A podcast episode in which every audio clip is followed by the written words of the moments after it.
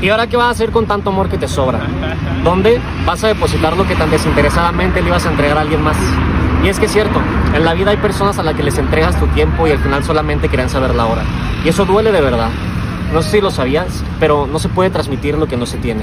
No puedes pedir que te den amor si no te amas a ti mismo primero lo suficiente, porque jamás el amor por el otro que se fue debe ser más grande que el amor por uno mismo.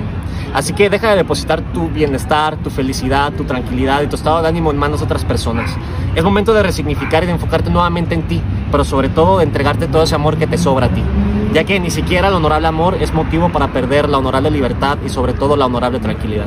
Sin nada más que decir, que Dios te bendiga, sensible brother, no frágil, pura vida.